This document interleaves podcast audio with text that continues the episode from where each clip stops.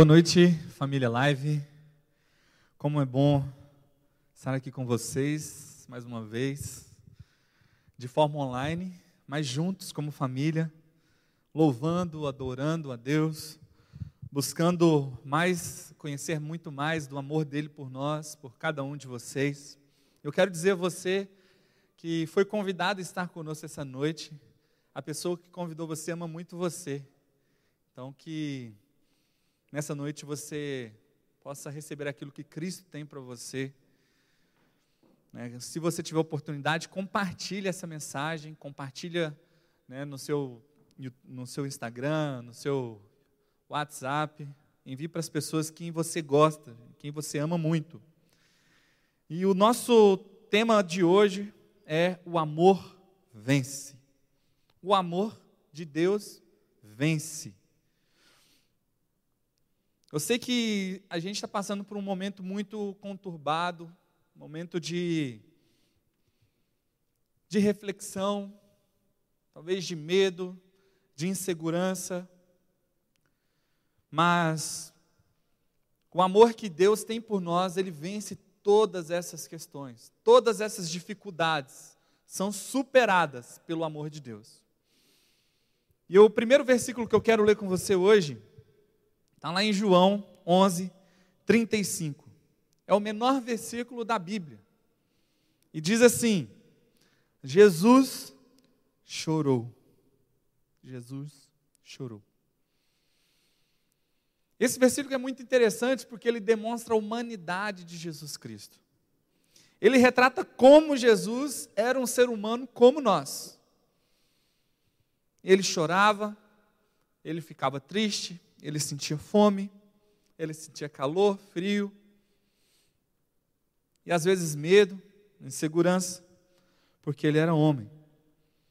E assim, compreendendo a humanidade dele, nós entendemos a grandeza do amor dele por nós. Em toda a sua jornada, nos seus 33 anos presentes aqui com a gente, como ser humano, nós compreendemos então a grandeza desse amor por nós, por cada um de nós que, mesmo sendo perseguido, mesmo passando por tantas dificuldades, mesmo sendo tentado, provado, ele provou o seu amor por cada um de nós. Ele superou. Não é essa pandemia que nós temos vivido hoje, algo que eu tenho certeza que você jamais esperava, porque eu não esperava. Eu iniciei o ano falando assim: esse vai ser um ano diferente, esse vai ser um ano da virada, esse vai ser um ano excepcional, extraordinário para nós. E chega uma pandemia para colocar tudo isso em xeque, tudo isso em jogo por nós. E eu confesso para você que no começo, nos primeiros 15 dias dessa pandemia, eu não sabia o que fazer. Eu estava preocupado com o dia de amanhã, eu estava preocupado com a minha filha que estava para nascer, com com a igreja, com os meus irmãos, com a nossa célula, com os familiares? Será que esses vírus vai acabar com a minha família, com os meus amigos? Será que alguém próximo a mim vai morrer? Tudo isso chegou até mim e eu fiquei assim, muito preocupado e às vezes até estático, não sabendo o que fazer.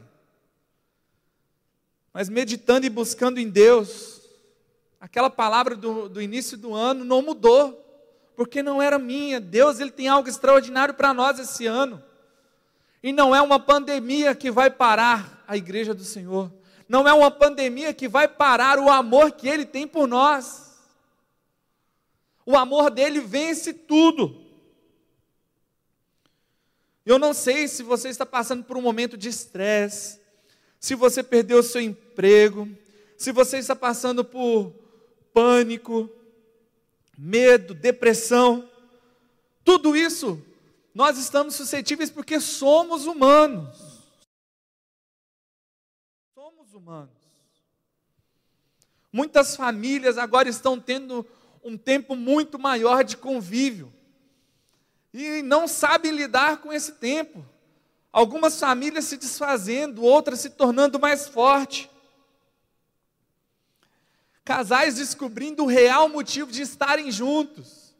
Falando na juventude, aquelas pessoas que estão namorando, Agora o namorado tem muito mais tempo para responder o WhatsApp. A namorada também tem muito mais tempo. E talvez agora vocês descubram o real motivo de estarem juntos. Se você escolheu o outro para amar ele, para um projeto de casamento, e esse é o propósito do namoro, é o casamento, ou se foi apenas um momento, um olhar de atração pelo outro, uma curiosidade, é o momento de avaliar todas essas coisas. É o momento de avaliar os nossos relacionamentos. Essa é a pessoa que eu quero me casar, essa é a pessoa que eu quero construir uma família. Nesse mundo que a qualquer momento surge uma pandemia e que quase tudo para. Será que vocês estão juntos porque escolheram amar um ao outro? Valorizar, auxiliar, isso é amar. Isso significa amar, edificar a vida do outro. É isso que está acontecendo no seu namoro, nos seus relacionamentos. Você tem edificado, você tem acrescentado na vida do outro. Eu não estou dizendo que agora na pandemia vocês têm que marcar a data de casamento. Mas o propósito do namoro é o casamento e vocês têm que pensar sobre isso. Talvez agora nessa pandemia você esteja com um orçamento muito apertado, teve que cancelar algumas coisas, teve que abrir mão de outras coisas, porque talvez o seu tempo, o seu tempo de trabalho foi reduzido, consequentemente o seu salário também foi reduzido. Vocês têm que adaptar todo o orçamento familiar, os passeios do final de semana, o lanche de pedir todo fim de noite as assinaturas dos serviços de streaming, teve que cancelar um ou outro, talvez todos, diminuir a internet. A internet não, pastor, a internet não. Na pandemia, sem internet, não dá. Famílias que estão muito preocupadas com o dia do, do, de amanhã, porque não sabem o que vai acontecer. Talvez você tenha passado por um estresse tão profundo, pensando nessas coisas, não conseguindo encontrar uma luz, um futuro promissor, uma, onde depositar a sua esperança. Talvez você esteja assim porque você nunca passou tanto tempo com você mesmo. Pensando no resultado da sua vida até aqui. Eu não estava preparado para essa pandemia. Eu não tenho nenhuma reserva para essa pandemia. Todas as escolhas que você fez durante a sua vida, a sua vida hoje é o resultado dessas escolhas. E quando você se depara com esse resultado, talvez você entre num momento de estresse, de angústia. Talvez você tenha pensado em tudo que você fez de errado, e talvez esteja pesado demais para você. E quando você pensa no presente, você não consegue identificar nada para amanhã, algo que vai te levar além, algo que pode te dar uma esperança para superar esse momento tão difícil. E pensar no futuro, então, será que ele vai existir?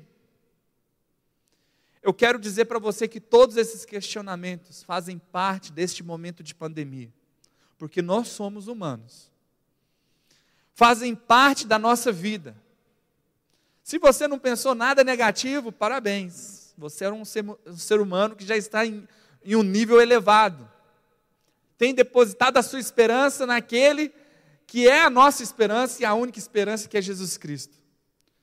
Mas se você pensou em tudo isso e sente um aperto no peito e fica preocupado, eu quero dizer para você que sobre tudo isso, o amor de Jesus vence.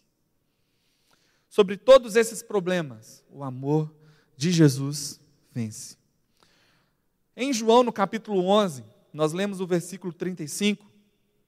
Conta a história de Jesus. Ele estava chorando porque um amigo dele morreu, Lázaro.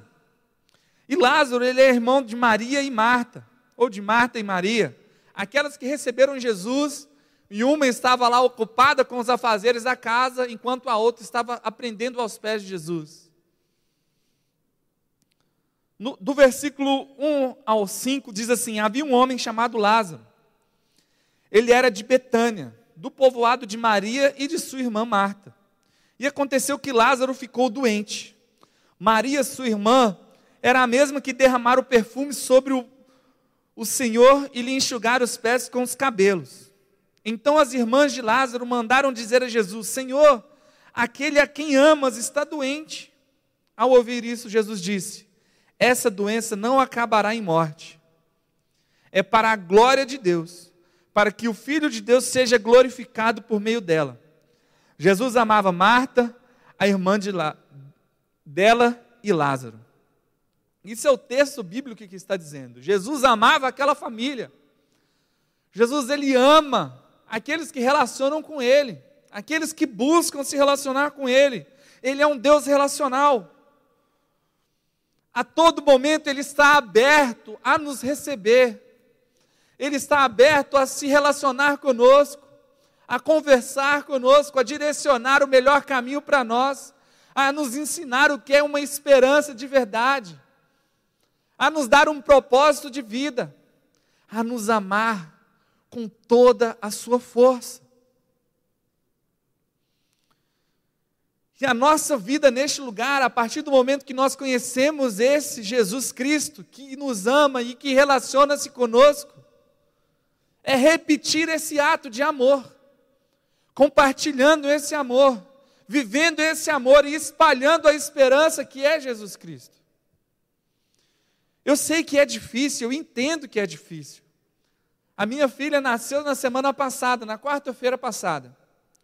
E no hospital, onde ela nasceu, tinha mais de 130 funcionários do hospital doentes. Pela pandemia, pelo Covid.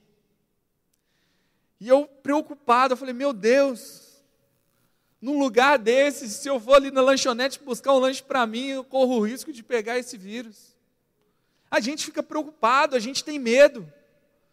Uma criança inocente pode pegar esse vírus e talvez não resista. A gente fica com medo. E você pode pensar: ah, eu estou assim, eu estou preocupado, eu estou angustiado, porque e as pessoas não entendem não entendem o que eu estou vivendo. Cara, eu entendo que qualquer angústia, que qualquer dor, esse amor vence. É possível superar por causa do amor de Jesus por você. É possível que Ele cure essa angústia, essa depressão,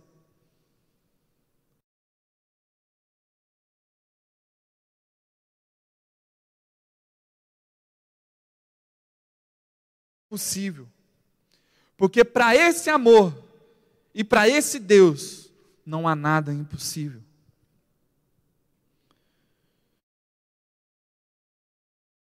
Do verso 8 ao 10 diz assim: E eles disseram, Mestre, há pouco os, os judeus tentaram apedrejar-te, e assim mesmo vai voltar lá.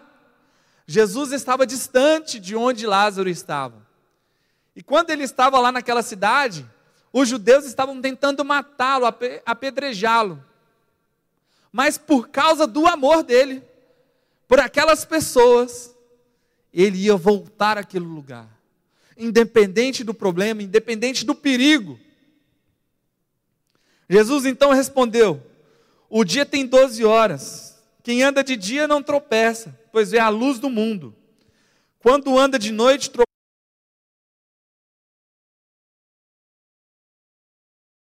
peça, pois nele não há luz. Ele é a luz. Ele é quem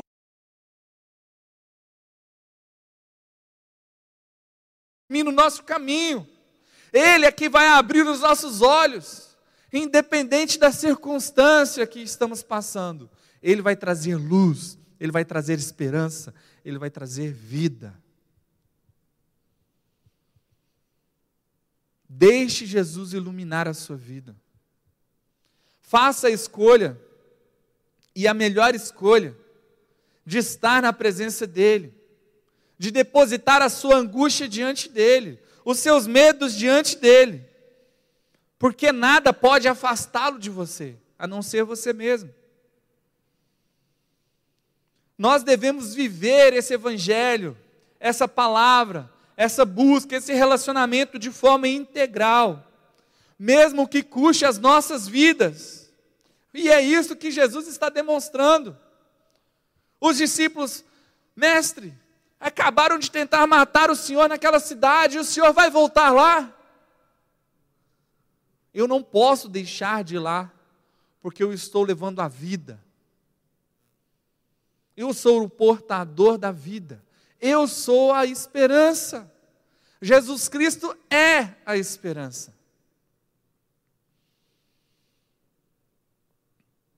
Do verso 14 ao 16, retrata o momento mais triste, talvez nesse capítulo. Então lhes disseram claramente: Lázaro morreu. E para o bem de vocês estou contente não por ter não ter estado lá, para que vocês creiam, mas vamos até ele. Então Tomé, chamado Dídimo, disse aos outros discípulos: Vamos também para morrermos com ele.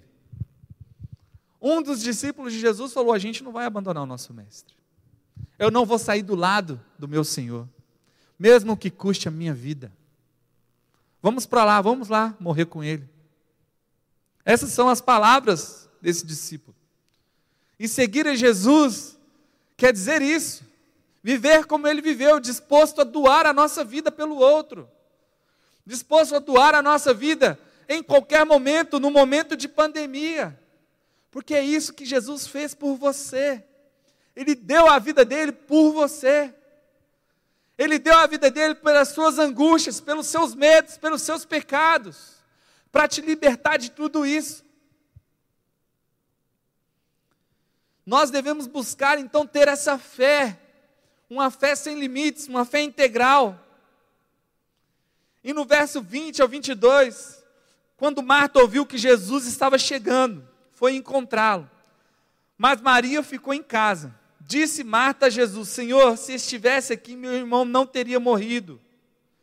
Mas sei que, mesmo agora, Deus te dará tudo o que pedires. Olha só, Marta fala com Jesus: oh, Eu tenho certeza que se o Senhor estivesse aqui, ele não teria morrido. Porque o Senhor ia cuidar dele. Mas eu sei que se o Senhor pedir, tudo que você pedir a Deus, Ele vai fazer.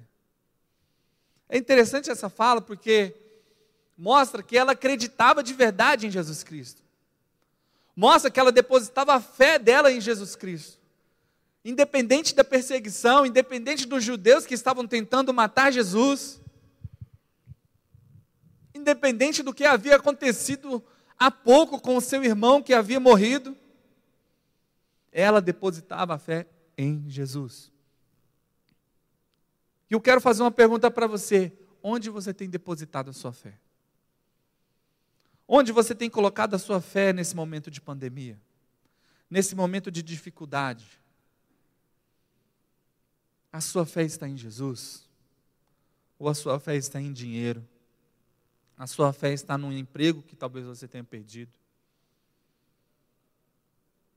A sua fé está nas coisas materiais, nas coisas temporais? A palavra do Senhor fala que nós precisamos depositar a nossa fé naquilo que é eterno, aquilo que tem valor para a eternidade. Nós somos uma igreja, nós somos uma família. E se um dos nossos está passando por dificuldades, nós, como família, nós estamos juntos para que isso não aconteça para que a dificuldade seja superada. Juntos. Se você não faz parte dessa família, seja bem-vindo, nós queremos ser a sua família. No verso 23 ao 27, disse-lhe Jesus: O seu irmão vai ressuscitar. Marta respondeu: Eu sei que ele vai ressuscitar na ressurreição, no último dia. Ela estava falando da volta de Jesus. Disse-lhe Jesus: Eu sou a ressurreição e a vida. Aquele que crê em mim, ainda que morra, viverá. E quem vive e crê em mim não morrerá eternamente. Você crê nisso? E ela respondeu: Sim, Senhor. Eu tenho crido que tu és o Cristo, o Filho de Deus vivo, que devia vir ao mundo. Marta acaba de reconhecer quem é Jesus Cristo. Ele é o Messias, ele é Deus, ele é a esperança, ele é o caminho, ele é o amor encarnado. Ele é Deus. E quando nós reconhecemos com todo o nosso coração que Jesus Cristo é o nosso Senhor, nós depositamos a nossa fé diante dEle. Porque a palavra dele fala que nenhum filho seu vai mendigar o pão. Porque ele constitui uma grande família para que nenhum de nós passe necessidade. Se você faz parte dessa família, está passando por necessidade, comunica, fala com a gente, a gente quer estar com você, a gente quer caminhar com você, e você não vai passar por isso sozinho. Não existem barreiras para o amor de Deus. Não existem barreiras para o amor que Jesus Cristo tem por você. Não existem barreiras para o sacrifício que Jesus fez naquela cruz. Não existem barreiras. Se essas coisas, se o seu medo tem te impedido de avançar, tem te impedido de enxergar esperança no meio dessa pandemia, no meio dessa crise, olhe para Jesus. Ele é a luz que vai iluminar o nosso caminho e mostrar qual direção nós devemos seguir. Você não está sozinho. Você não está sozinho neste lugar. No verso 33 ao 36 diz: ao ver chorando Maria e os judeus que acompanhavam Jesus, agitou-se no seu espírito e perturbou-se. Onde o colocaram? perguntou ele.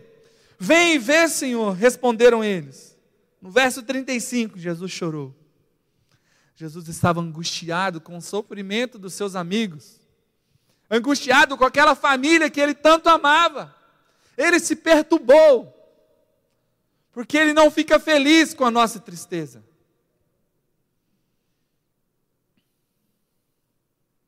Então os judeus disseram: Venham, vejam como ele o amava. O texto continua dizendo que Jesus ressuscitou Lázaro. Que diante daquela, daquele lugar, Jesus falou para aquelas pessoas: retirem, movam a pedra. Jesus então chamou Lázaro e Lázaro voltou à vida. Sabe, tem, isso tem muitos sentidos para nós. Tem muitos sentidos para cada um de nós. Nos ensina que, independente do que você esteja passando, Jesus pode trazer vida. Jesus era homem, 100% homem. Ele demonstrou o amor dele por aquela família. E ele demonstrou o amor dele por você naquela cruz. E eu quero dizer para você hoje que Ele quer trazer vida para você neste momento. Nós vamos cantar uma música agora que fala sobre o medo. Às vezes você tem está com muito medo, está travado, o medo está te travando. É tudo sobre Jesus. Eu quero que você entenda que é tudo sobre Jesus, que é tudo sobre o amor que ele tem por você.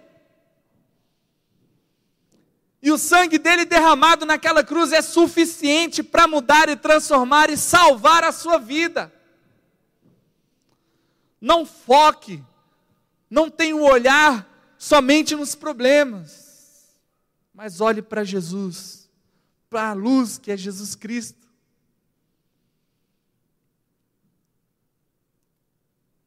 Ele quer salvar você deste momento tão angustiante. Ele quer dar um motivo de verdade, um propósito para a sua vida.